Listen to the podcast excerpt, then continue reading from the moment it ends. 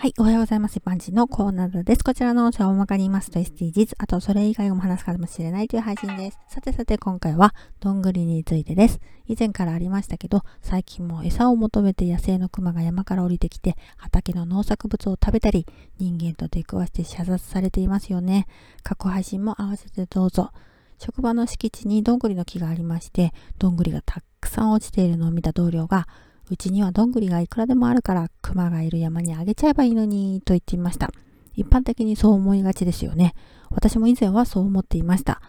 腹ペコグマのことを考えて動物園の熊に餌を与える感覚でどんぐりをあげればいい、置いておけばいいっていうそれで解決できると思いがちだけど実は問題があります。自然環境の破壊、生態系が乱れる恐れがあるんです。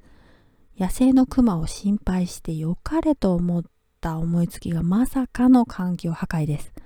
例えば人間が毎年どこかから取ってきたどんぐりを野生グマのいる山にあえておく野生動物を餌付けする行為というのは野生本来の行動を変える行為なんだよね。クマが完食しなかった食べ残しとか気づかなかったどんぐりは種だからそこに根を張るかもしれないしどんぐりの中にいた虫が這い出てくるかもしれない。そうして本来の生態系が崩れていくってことです。動物園によりますけど、動物の餌にするためにどんぐりの寄付を受け付けているところがあります。どんぐりを拾って洗って干して乾かして袋に入れてと決められた工程があるけどね。